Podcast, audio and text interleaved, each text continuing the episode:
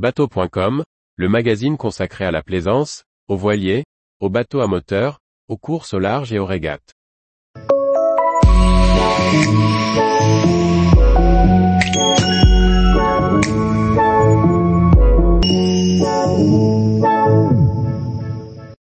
Tarifs et options du Pulse 63, s'adapter à l'usage du bateau dans un marché nouveau. Par Briag Merlet. Le Pulse 63 mise sur la versatilité pour répondre, avec un bateau électrique, aux plaisanciers comme à l'école de voile. Des packs permettent une tarification et des options pour tous les profils, le tout dans un marché électrique en pleine structuration. La plateforme du Pulse 63 a été pensée répondre à trois principaux usages, l'accompagnement de la voile en entraînement ou en course, la plaisance ou le travail sur l'eau, comme navire de servitude. En conséquence, le chantier RS Electric Boats propose trois versions de son bateau. La version sport, à 99 000 euros achetée en 2023, est la plus simple, destinée avant tout aux coachs de voile. Elle ne dispose ni de pare-brise ni de main courante, et d'une unique assise pour le pilote. Le choix des couleurs est plus limité. La version loisir est la plus équipée, proposée à 125 000 euros achetés.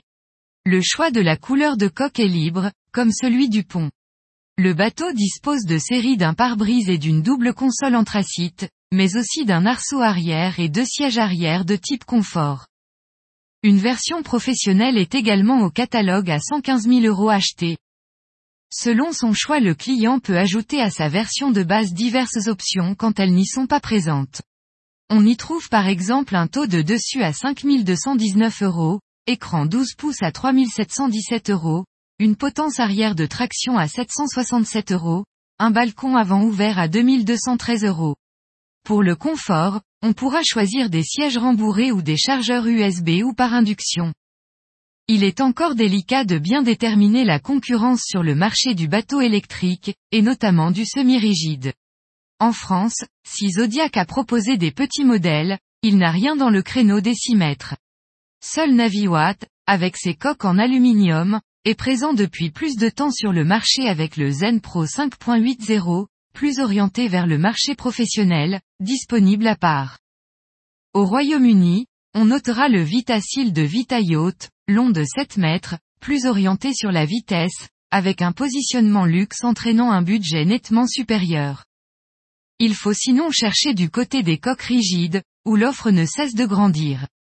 X-Shore propose son X-Shore 1 de 6,5 mètres de long à partir de 99 000 euros achetés.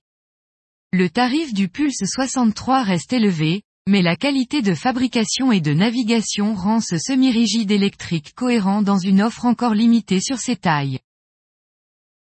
Tous les jours, retrouvez l'actualité nautique sur le site bateau.com. Et n'oubliez pas de laisser 5 étoiles sur votre logiciel de podcast.